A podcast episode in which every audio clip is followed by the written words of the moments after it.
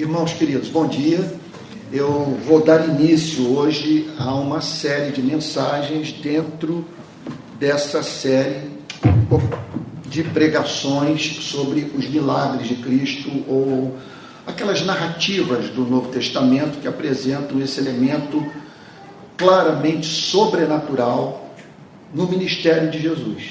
Então nós vamos agora para a partir de hoje, analisar o capítulo 4 do Evangelho de João. João, capítulo 4, é, a partir do versículo 1.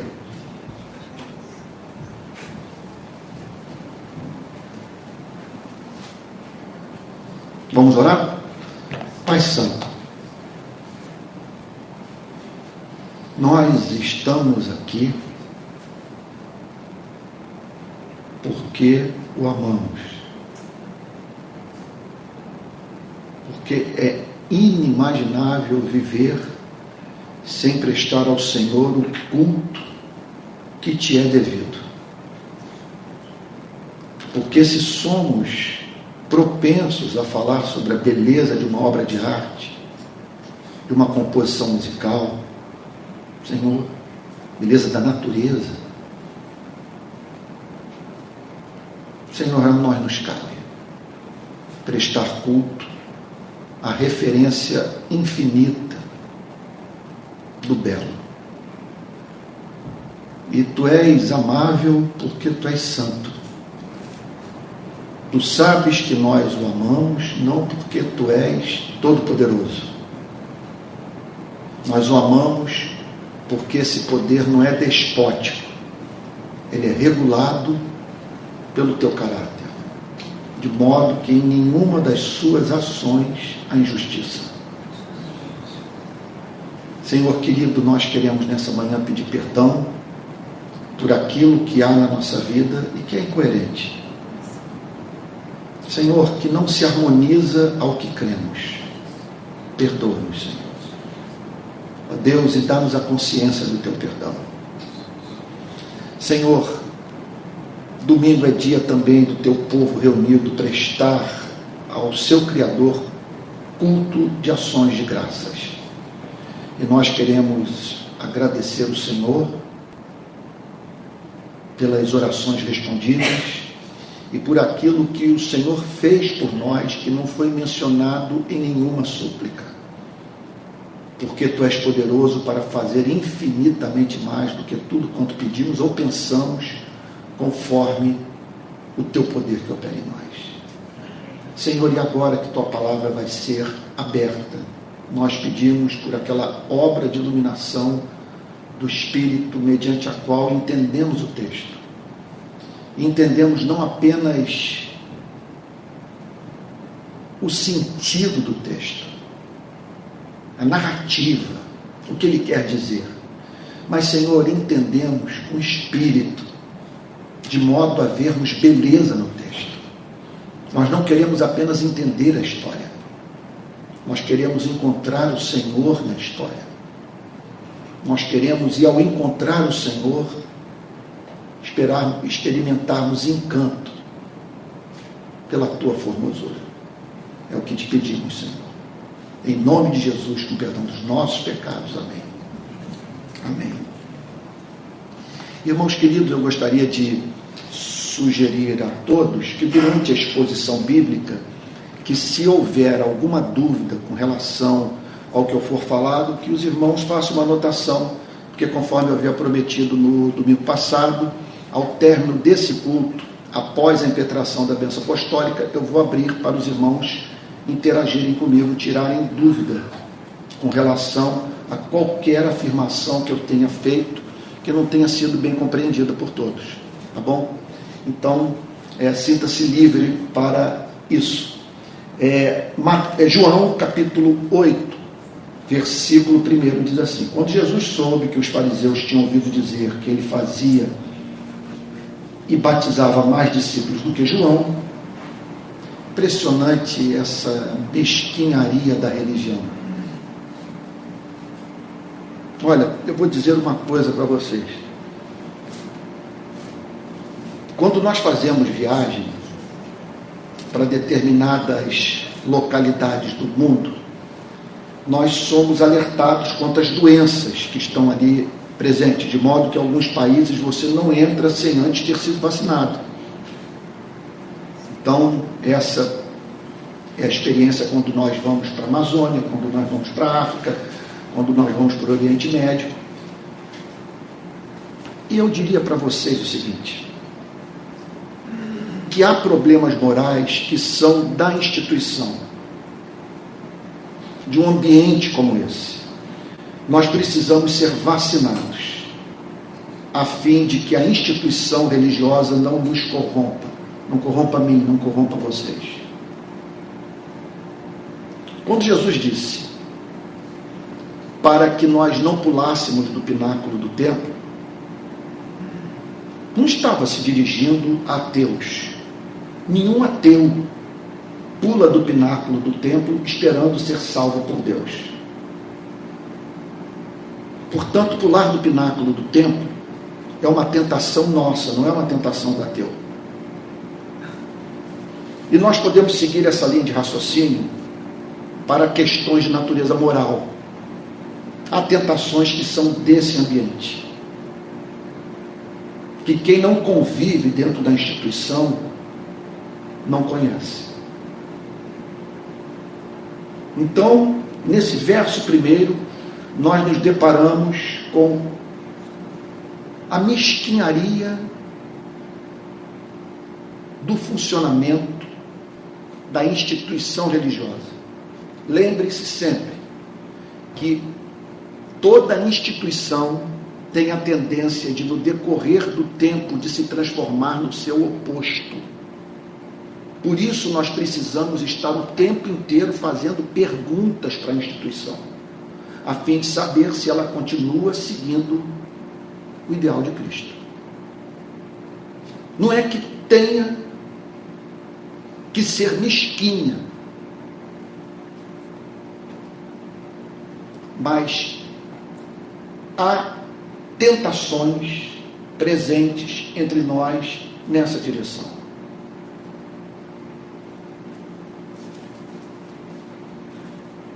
Nós precisamos vigiar. O texto está dizendo que os fariseus tinham ouvido dizer que ele fazia e batizava mais discípulos do que João. Essa é uma competição. Olha, o que ocorre muitas vezes conosco é de nós embarcarmos, vou usar aqui um português bem popular, nós embarcarmos na viagem de lideranças é, religiosas vaidosas e que encontram-se em competição umas com as outras. Essa conversa aqui é absolutamente ridícula. Jesus fazia e batizava mais discípulos do que João. Nós não fomos chamados por Deus para fazer esse tipo de aritmética, de contabilidade. Com 40 anos de envolvimento com a instituição, eu posso lhes dizer que essa é uma tentação nossa. Se você quer saber como funciona a cabeça do pregador, não estou dizendo que isso é aplicável a todos os casos. Não é. Porque há pregadores fiéis, coerentes, encantadores. Mas ocorre muito isso do pregador ser inspirado na vida de Davi, jamais na vida de Jonatas. Então, ele não se vê como Jonatas, ele se vê como Davi, ele não se vê como, Mo, como Arão, ele se vê como Moisés. Ele não se vê como Barnabé, ele se vê como um Paulo. Então, ele tem que estar sempre assumindo esse protagonismo do líder que não pode fazer, em hipótese alguma, o papel de coadjuvante. E por isso nós não conseguimos nos unir para nada nesse país. Estou querendo levá-la ao desalento com relação à instituição de modo algum. Eu estou aqui insistindo no sonho de cristãos se organizarem para juntos viverem em amor e deixarem a sua marca na história mas não podemos ser ingênuos quanto ao papel corruptor da instituição religiosa. Que levou Cristo à morte. Cristo foi morto por pastores. Então o texto prossegue dizendo: se bem que Jesus mesmo não batizava, e sim os seus discípulos. Mas como aquilo que os seus discípulos faziam era imputado a Jesus, portanto, Jesus era visto como envolvido com, com o batismo não, é feito pelos seus discípulos. Então ele deixou a Judéia, retirando-se outra vez para a Galiléia. Era-lhe necessário passar pela região da Samaria. É muito importante que nós saibamos, e essa é uma outra consequência da corrupção moral dos membros de instituições religiosas, que é, é o conflito entre as instituições, que leva à animosidade, à perseguição, ao ódio. Os samaritanos eram odiados pelos judeus, porque nas ocupações que houve em Samaria, os samaritanos se deixaram miscigenar entraram em intercurso sexual com pagãos. Portanto, é, corrompendo a pureza de sangue de Abraão. Eles também não aceitavam os livros do Antigo Testamento em toto, apenas o Pentateuco. Havia, portanto, uma grande rivalidade entre Samaria entre os samaritanos e o restante do território da Palestina, entre os judeus. Os judeus tinham os samaritanos como hereges, como gente que havia se apartado do caminho.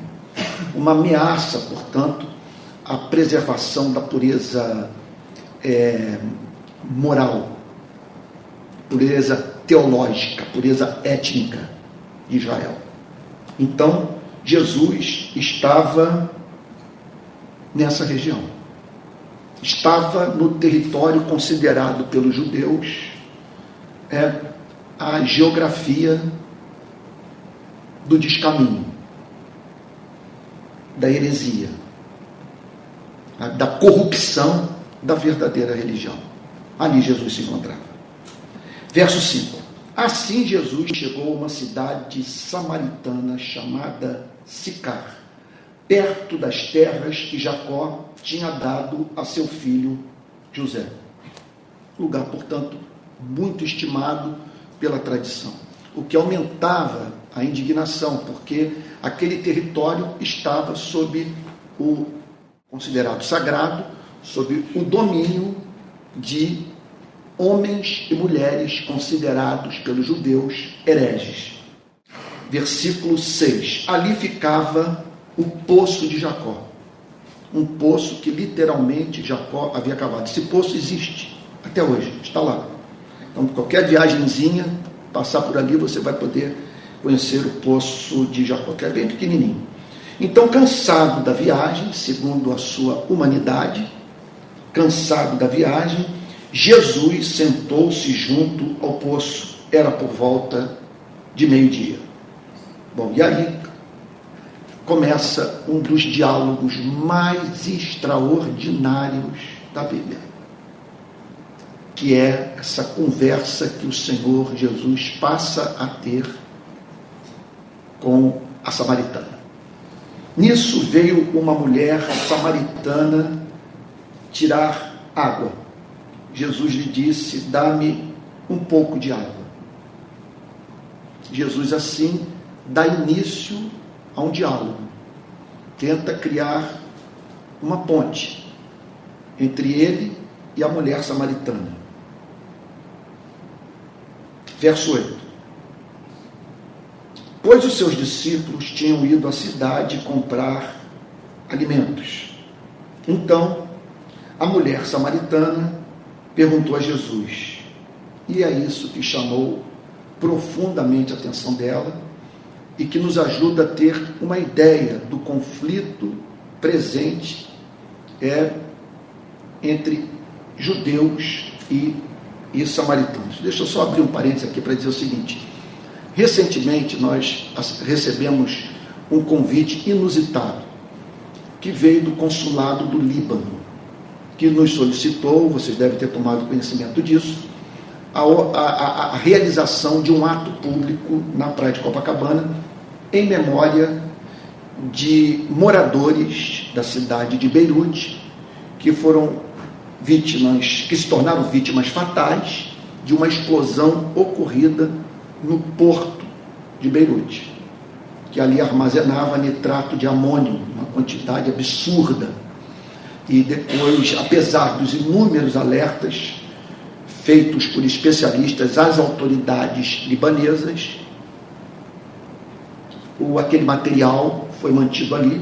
Eles sabiam que aquilo poderia causar uma imensa explosão, mas como se trata de uma área controlada pelo Hezbollah, que usa daquele material para fabricar bombas para jogar em Israel, o material ali ficou e ah, até agora nenhuma autoridade pública libanesa foi condenada pela explosão.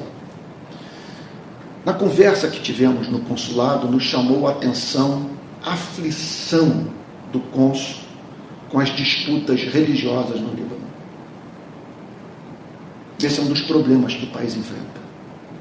Cheio de divisões. É um país composto por 40% de cristãos e 60% de muçulmanos. E uma disputa religiosa que, nesse momento, representa um estado de desgoverno no Líbano. Então, essa é uma pergunta que nós temos que fazer a nós mesmos. É, estamos reproduzindo essa forma de viver que vemos tão presente na vida de Cristo e que, e, e que por isso mesmo foi apresentada a Cristo como um como meta a ser seguida por nós, bem-aventurados os pacificadores, porque serão chamados filhos de Deus. É sinal evidente que nós temos no DNA de Deus essa propensão a fazermos pontes entre os seres humanos. Nos recusarmos a entrarmos em disputas que geram guerras, conflitos desnecessários que estimulam o ódio e que causam ruína ao nosso cristianismo.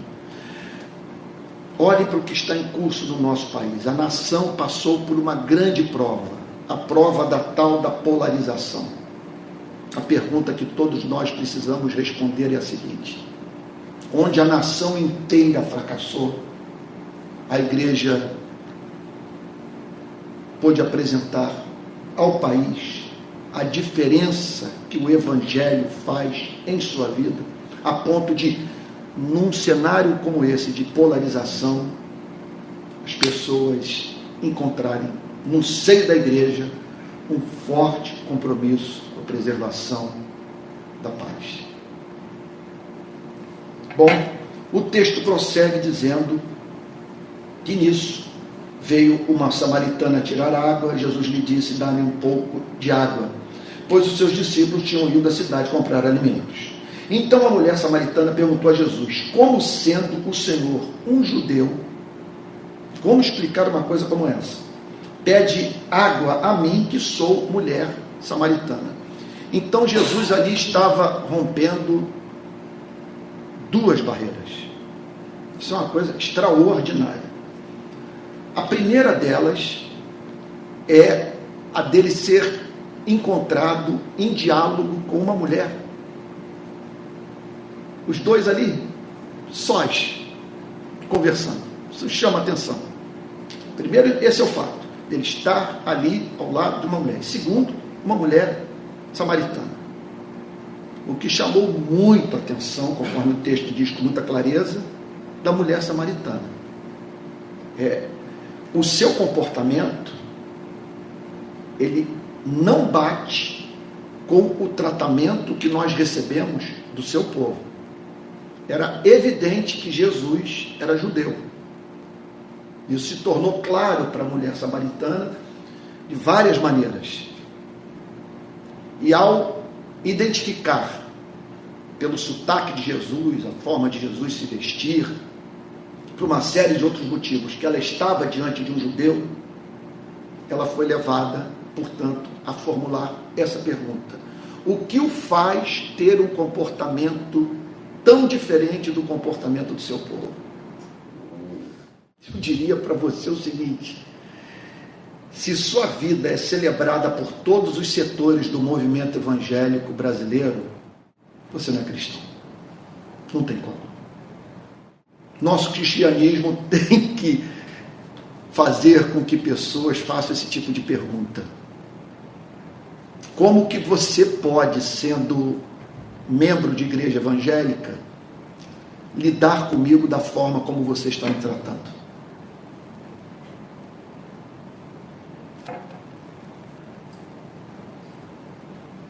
Como sendo o Senhor um judeu, pede água a mim, que sou mulher samaritana. Você imagine a importância desse comportamento do ponto de vista da pessoa que se sente estigmatizada. Ela sabia que era mulher samaritana, ou seja, objeto de ódio religioso e racial. E aí vem uma pessoa quebra propositalmente essa barreira. Porque identificava naquela mulher estigmatizada alguém que era objeto, nada mais, nada menos do que do amor do Criador. Então, o texto prossegue dizendo: ela disse isso porque os judeus não se dão com os samaritanos. Você imagina uma declaração dessa ser imputada a você e a mim? Não, porque os evangélicos odeiam os católicos.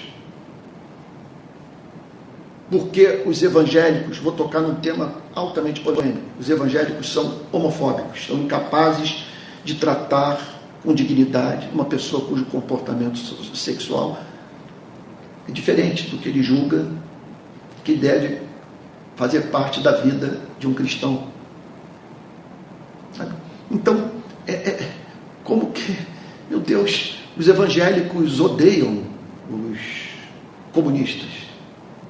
Martin Lloyd Jones chegou ao ponto de dizer, ah, coincidentemente eu estou usando a camisa dele. Alguém me deu. Ele diz o seguinte, olha, se confundirmos cristianismo com anticomunismo, nós não apenas estaremos tornando medíocre o cristianismo, que ele é muito mais do que isso, como também estaremos fechando as portas para levar comunistas a Cristo. Dito isso, um conservador calvinista, Martin Lloyd Jones, conservador do ponto de vista teológico, embora estivesse como calvinista bem à frente da sua geração, do ponto de vista do compromisso, da, da, das consequências éticas do seu calvinismo, é, para a vida como um todo, em especial para essa área né, da político-social. Então, é, ele chega ao ponto de dizer, não estou endossando, entendo o que eu vou lhe dizer, ele chega ao ponto de dizer num congresso de teologia que ele observava em Karl Marx um tratamento, palavras dele, profundo sobre algumas questões sociais.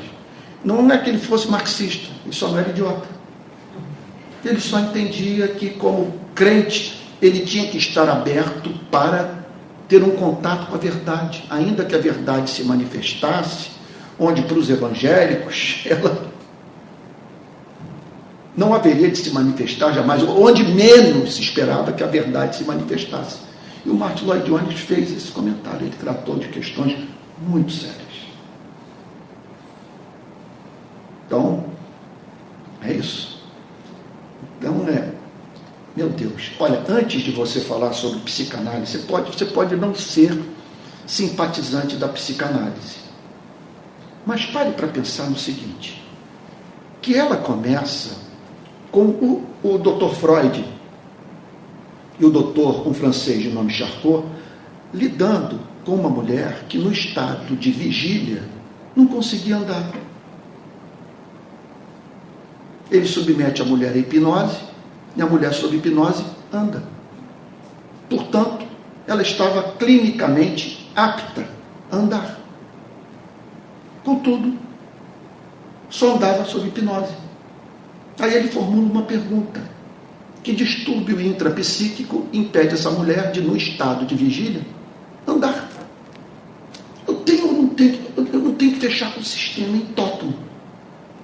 Mas que questão? Ela não andava. Clinicamente perfeita. Mesma coisa com relação às críticas do marxismo ao modo de produção capitalista. O grande amigo de, de Karl Marx, um homem de nome Engels, visitou as fábricas inglesas do início da Revolução Industrial. E ele encontrou pessoas, mulheres e crianças trabalhando de 16 horas por dia. E foi ver suas condições de trabalho nas fábricas e depois foi nos cortiços onde essas pessoas moravam. E ele disse o seguinte: ele, filho de pai protestante, industrial. Ele disse o seguinte: alguma coisa está errada com esse sistema. Essas pessoas estão sendo escancaradamente exploradas. Então não estou dizendo isso para você fechar com essa visão, da qual eu confesso, eu não sou adepto mas trato com muito respeito. Porque eles trataram de lidar com questões muito graves, que é a exploração da mão de obra da classe trabalhadora. Trabalho difícil para um homem como eu. Porque eu posso estar aqui pregando e de repente olho para Márcia, aqui à minha direita. Ela é dona de um conglomerado tem muito dinheiro e banca o meu salário. Ela banca essa estrutura toda. Vocês estão entendendo que não é o caso, né? Aí eu olho para ela e vou dizer o seguinte: não vou bater de frente com a Márcia. Nós não vamos ter dinheiro para creche, nós não vamos conseguir pagar o projeto social lá na favela, porque entendo uma coisa. Com isso não estou querendo dizer que os donos do, do, os detentores do poder econômico não deem suas migalhas. E essas migalhas são suficientes para resolverem muitos problemas financeiros que a igreja enfrenta. Então, e pode acontecer, se a Márcia for mais. É até pecado usar tão negativamente a imagem de uma pessoa tão encantadora. Pode acontecer dela mandar um bilhetinho lá para o conselho dizendo o seguinte: se o Antônio continuar pregando essa mensagem, eu vou sair da igreja.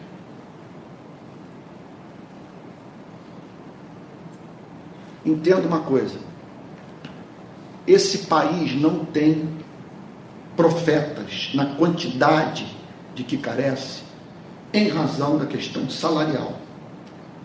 O salário do pastor o impede de ver as coisas. E o temor dele ter que dirigir Uber o faz deixar de tocar em certos temas. Imagina na minha denominação, por exemplo, da qual estou saindo esse ano, um pastor se levantar para dizer o seguinte: não pode o ministro do Evangelho estar armado no aeroporto, sua arma disparar, sua pistola. Que aconteceu com o ministro da Educação, pastor presbiteriano. Não pode um pastor presbiteriano se tornar ministro da Justiça e, no seu discurso de posse, chamar o ex-presidente da República de profeta. Vai falar isso hoje dentro do presbiterianismo. Você não tem espaço mais para falar em congresso na denominação. Não vai ser chamado para nada.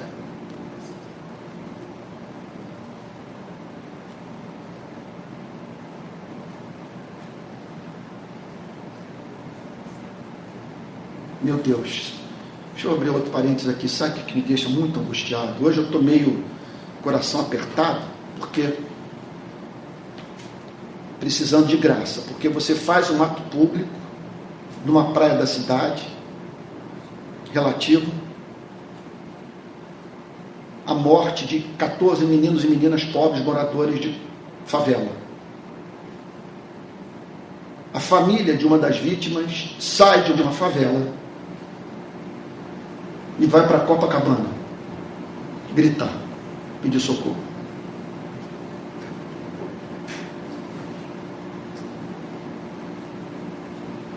quando eu vejo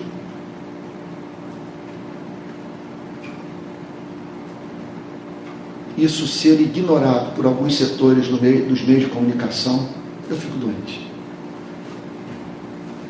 Ontem estava entre nós uma atriz de nome Malumada. Ela e o seu marido, têm, inclusive meu nome, Antônio Carlos, Antônio, é, músico. E ela fez um comentário no final do ato público que referente a algo que eu não percebi.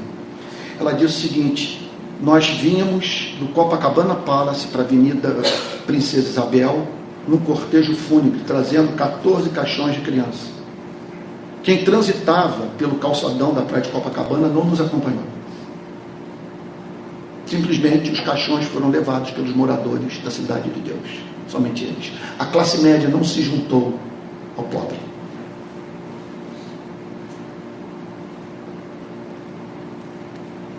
E o que me chamou a atenção, indo essa semana na cidade de Deus, é o papel do cristianismo nessas horas de desespero. No enterro da menina Eloá, o pai só falava em Deus, o tio só falava em Deus, e uma moça, amiga da família, puxou um hino cristão. Na cidade de Deus, lá pelas tantas, antes de eu ser levado para o local do assassinato, eu viro para todo mundo e digo o seguinte: olha, eu quero dizer uma coisa que vocês precisam saber. Eu sou mais do que ativista, eu sou pastor, sou cristão. Vocês me perdoem, não sei qual é a religião de vocês, quando eu observo, maioria evangélica.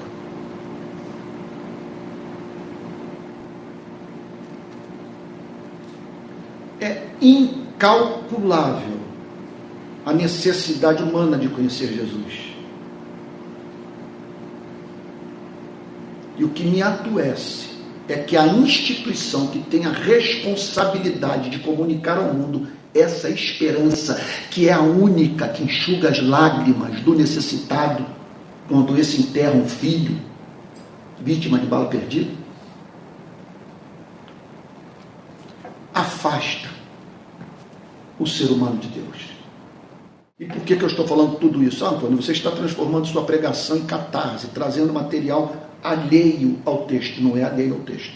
Eu estou falando aqui de um ódio religioso, de essência religiosa. Não era um problema entre pagãos, era um problema entre pessoas que acreditavam no Antigo Testamento. Os samaritanos acreditavam nos cinco primeiros livros da Bíblia, o Pentateuco, e os judeus acreditavam na totalidade do Antigo Testamento incluindo os profetas, os livros históricos, os livros de sabedoria, poesia judaica. Eles se odiavam. Quer dizer, num mundo onde nós estamos já falando em termos de uma terceira guerra mundial, a igreja não é essa referência de amor que vence barreiras e que é capaz de dizer: eu, eu não penso igual a você sobre algumas questões. Há divergências, mas nem por isso é, eu, eu, eu, eu me sinto impelido a odiar, pelo contrário. Sabe? E, e, e, e é encantador quando nós encontramos os cristãos se esforçando para encontrarem nesses interlocutores não cristãos dos quais divergem sobre os mais diferentes temas aqueles pontos de afinidade. Ele, vota, ele não vota no seu partido, mas talvez ele torça para o seu time de futebol. Ele gosta de bossa nova. Sei lá. E a partir desses pontos de afinidade pode se estabelecer um, um, um relacionamento sabe? que, que rico até mesmo. Sabe? E privilégio do qual você privaria a si mesmo em razão do fato de, de, de lidar com aquele de quem você diverge dessa maneira, descrita pelo Evangelho, presente no primeiro século, na relação entre samaritanos e judeus. Verso 10. Jesus respondeu: Se você conhecesse o dom de Deus, e aí Jesus conduz a conversa de uma forma que inicialmente não, ela não percebeu qual era a intenção de Cristo. ela fez uma interpretação literal das palavras de Cristo, ignorando o seu sentido mais profundo. Então, se você conhecesse o dom de Deus e quem é que está lhe pedindo água para beber, você pediria e ele lhe daria água viva. Se você conhecesse o dom de Deus, o que Jesus está dizendo aqui? Você não conhece a si mesmo. Eu conheço você melhor do que você se conhece. Você tem sede por algo que não é dessa vida. E há um dom. E há um presente. E há algo no universo que é capaz de atender às suas necessidades mais profundas. Ah, se você conhecesse esse dom. Ele está falando aqui da bênção pentecostal. Ele está falando sobre o Espírito Santo. Ele está falando sobre o batismo com o Espírito. Ele está falando sobre o selo do Espírito. Ele está falando sobre o testemunho interno do Espírito. Ele está falando sobre a felicidade do Espírito. Ele está falando sobre, usando as palavras de Henry Scougal, ele está falando sobre a vida de Deus na alma. Se você conhecesse o dom de Deus. Se você tivesse ideia de que o que Deus se propõe oferecer a você é Ele próprio, que Ele quer possuir você, que Ele quer fazer morada no seu coração. Se você tivesse uma ideia desse, desse recurso, do amor divino. E não apenas isso, se você soubesse com quem você está falando. Impressionante que, nesse sentido, permita-me dizer uma verdade: que a igreja não foi chamada por Deus para responder tão somente as perguntas que o mundo faz. A igreja foi levantada por Deus para levar as pessoas a formularem questões elas não estão formulando, porque não se conhecem. Não sabem aquilo de que precisam para viver, para ser felizes. E aqui o Senhor Jesus vira-se para ela e diz: Você não conhece a si mesmo? Nada sabe sobre o dom de Deus e muito menos tem ideia de que você, nessa tarde, aqui ao meio-dia, não está falando com um judeu. Se você soubesse com quem você está falando. Irmãos, será que nós temos noção do que significa para as nossas vidas estarmos familiarizados com a pessoa de Cristo? Conhecer Jesus. O que significa ser guiado por Ele? andar nos passos dele. O que significa ter a sua companhia. Se você conhecesse o dom de Deus e quem é que está lhe pedindo água para beber, você pediria. O que ele está dizendo é o seguinte: que se nós conhecermos certas verdades referentes à vida, a saber, o Espírito Santo, nós mesmos, Cristo, nós oraríamos. Nós nos tornaríamos pessoas de oração. Nós nos desesperaríamos pela oração. Nós diminuiríamos o tempo que gastamos com um aparelho de telefone celular assistindo rios nas redes sociais e nos dedicaríamos a aquilo que um velho hino presbiteriano ensina.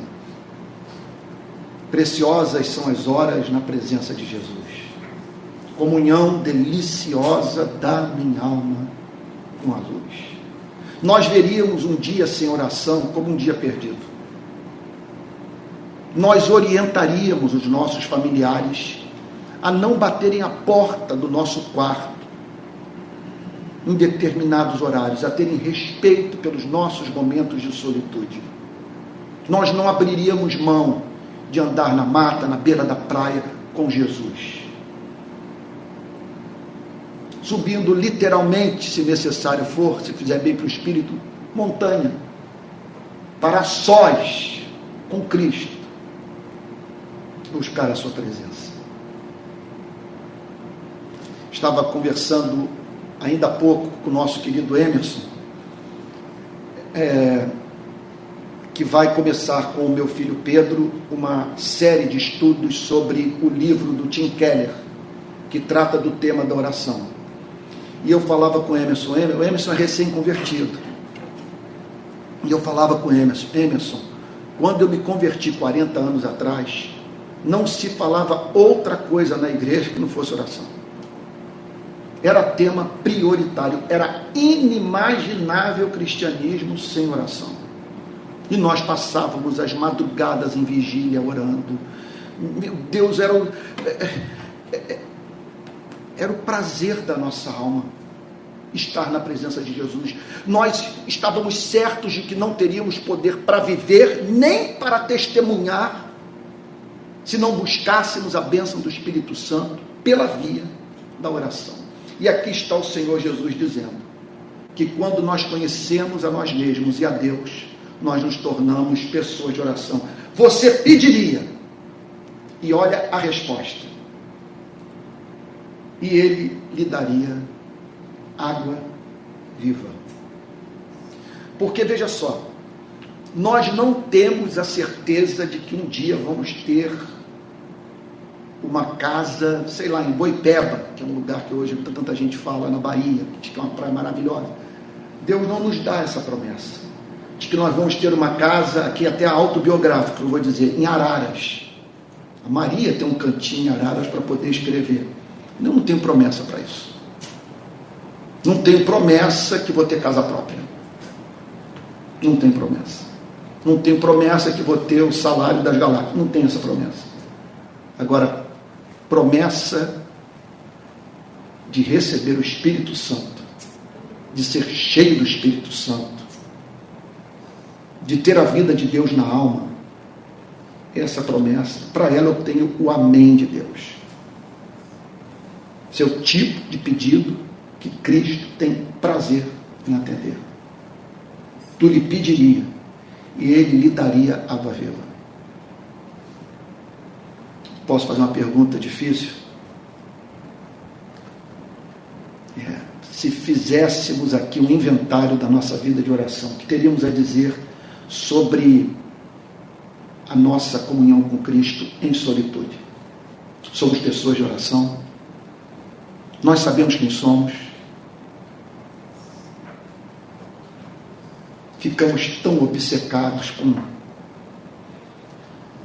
algumas metas, com alguns sonhos pessoais, legítimos, santos, que perdemos de vista o fato de que um dia nos átrios do Senhor vale mais do que mil.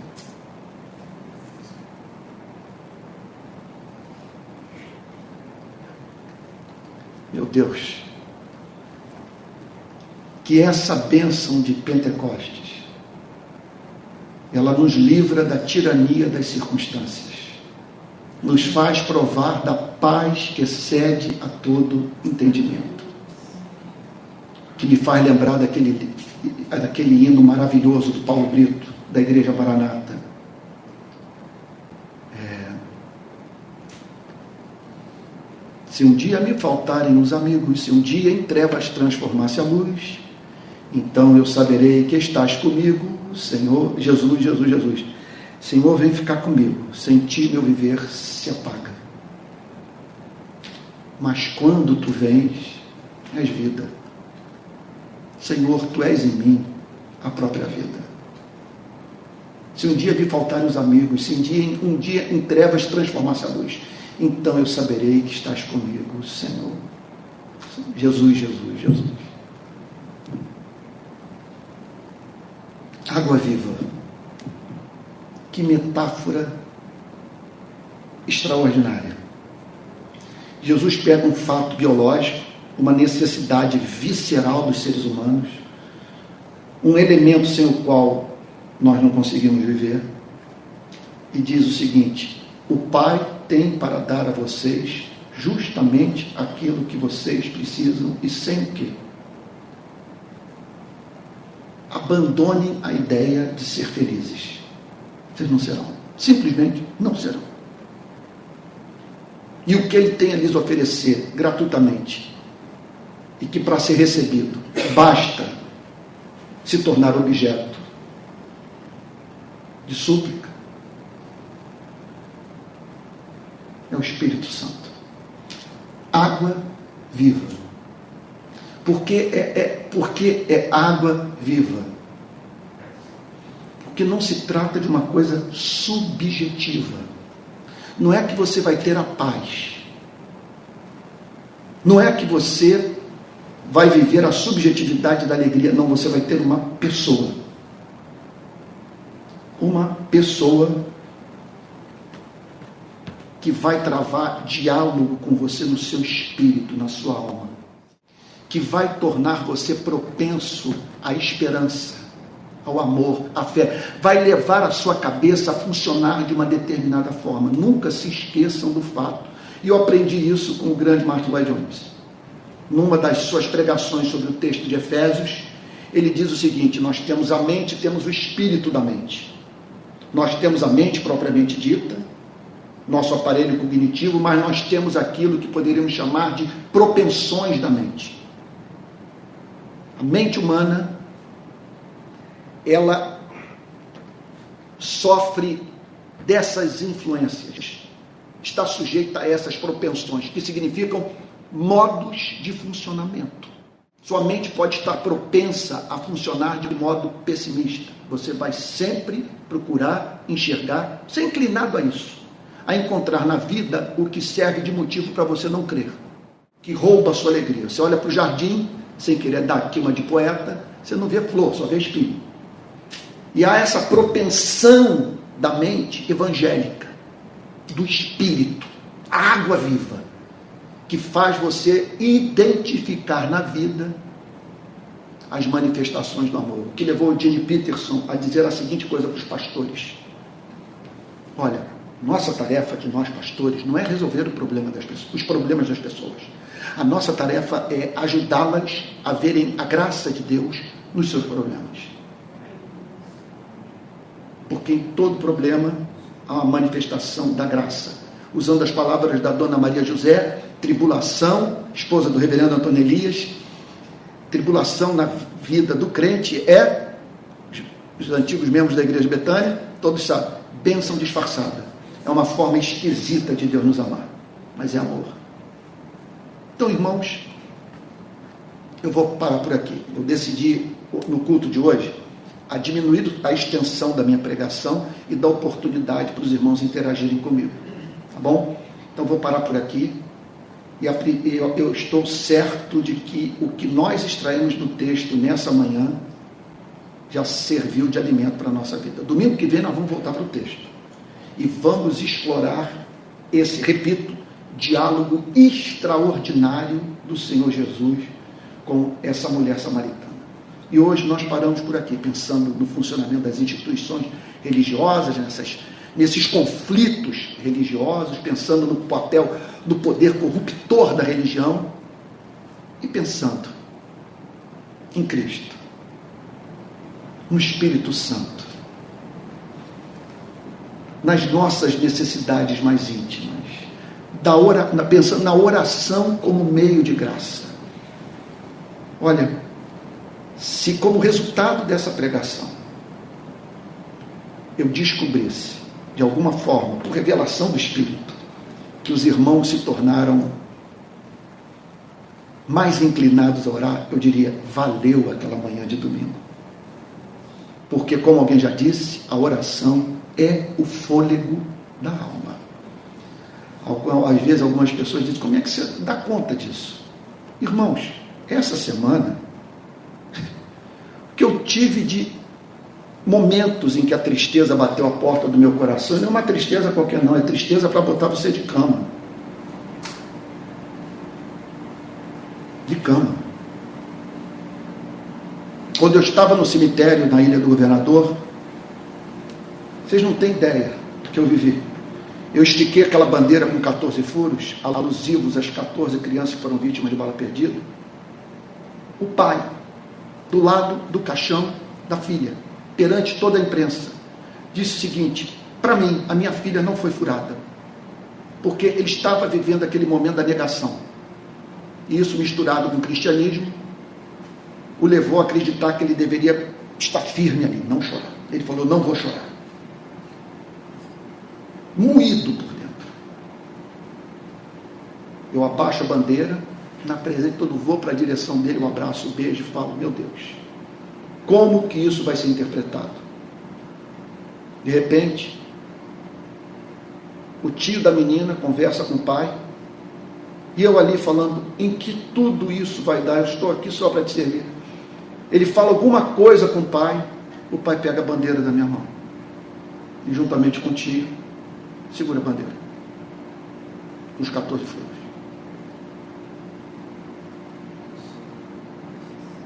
Aí você sai dali, a mãe, amamentando, com bebê de colo, participando do enterro da filha de 5 anos, que foi morta dentro de casa por bala perdida.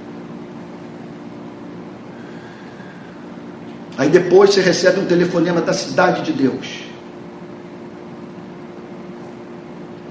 Aí chega lá e vê uma família moída. A mãe desconjuntada.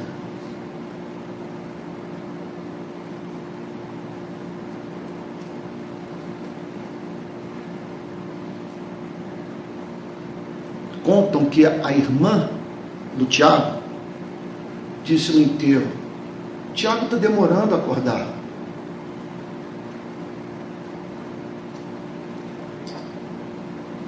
Deixa eu abrir um parênteses para dizer o seguinte: na outra igreja onde eu trabalhava, teve um pastor que disse o seguinte: Olha, essa igreja desse jeito não vai crescer, porque você fala em morte no culto. Irmãos queridos, se eu não tiver espaço aqui para falar sobre o que eu estou vivendo, é melhor a gente não se reunir. Não, não, não faz sentido isso. Não faz sentido estarmos aqui. Nós fomos chamados para viver a vida real no poder do Espírito Santo. E isso e tudo que eu estou dizendo tem a ver com o ponto da mensagem. É que na hora, nesses momentos de oração que nós pedimos, tu lhe pedirias, ele lhe daria água viva, são os momentos que eu recebo uma bênção. E eu dou, eu dou esse testemunho para a glória de Jesus, que tem mantido a minha sanidade mental. E o que eu quero estimulá-la a fazer, porque não falta motivo de entristecimento para você e para mim e nós precisamos ouvir Jesus dizer para nós o que disse para a samaritana: Tu lhe pedirias e ele lhe daria a água viva. Vamos nos colocar de pé e orar. Vou pedir para o querido Emerson vir aqui à frente e nos conduzir a Deus em oração.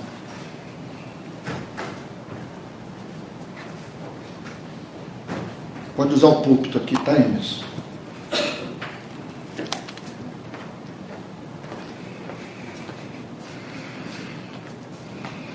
Pai Santo, bendito seja o teu nome, Senhor.